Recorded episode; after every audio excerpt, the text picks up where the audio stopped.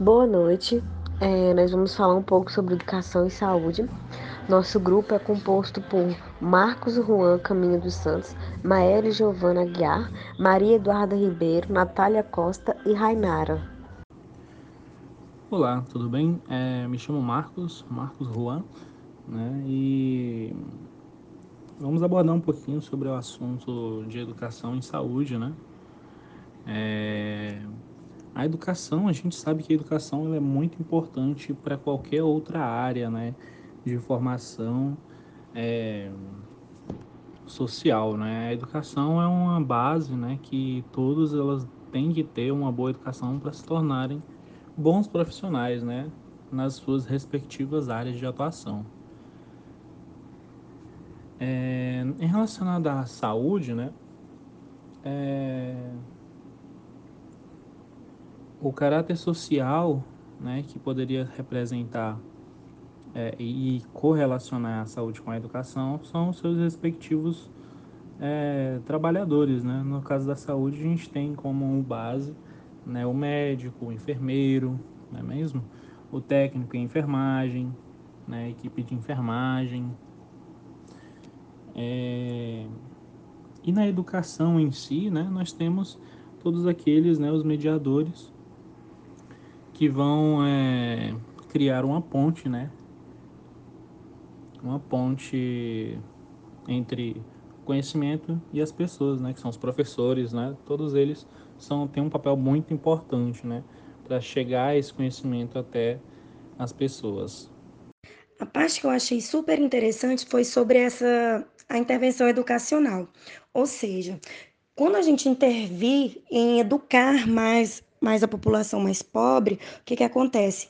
A gente está induzindo com os projetos a precaver mais algumas doenças, ou seja, a maioria da população mais fraca de condição, mais pobres, elas adoecem simplesmente por falta de informação, coisas que eles poderiam muito bem prevenir com facilidade, com pouca estrutura e não sabem.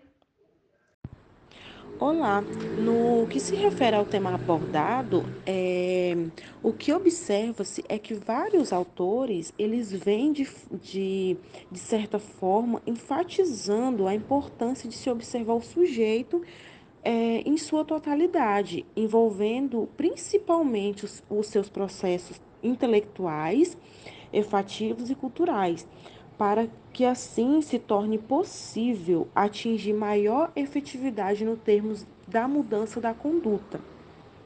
É, esses trabalhos eles vão deixar explícitos o fato que os programas de educação e saúde não podem simplesmente se restringir é, a iniciativas que visem a informar a população sobre este ou aquele sobre aquele problema, é, às vezes, o fracasso de, da grande maioria dos programas de educação em saúde, é, sendo eles desenvolvidos sobre esta abordagem, é, eles corroboram tal argumentação, como aliás vem sendo também evidenciado por vários autores. É, sendo que hoje se sabe que há um trabalho educativo a ser feito, sendo que explora o campo da informação ao se entregar à consideração dos valores, costumes, modelos e principalmente os símbolos sociais que levam às formas específicas de condutas e práticas. O quarto axioma leva em consideração que a educação em saúde torna-se uma construção compartilhada de conhecimento.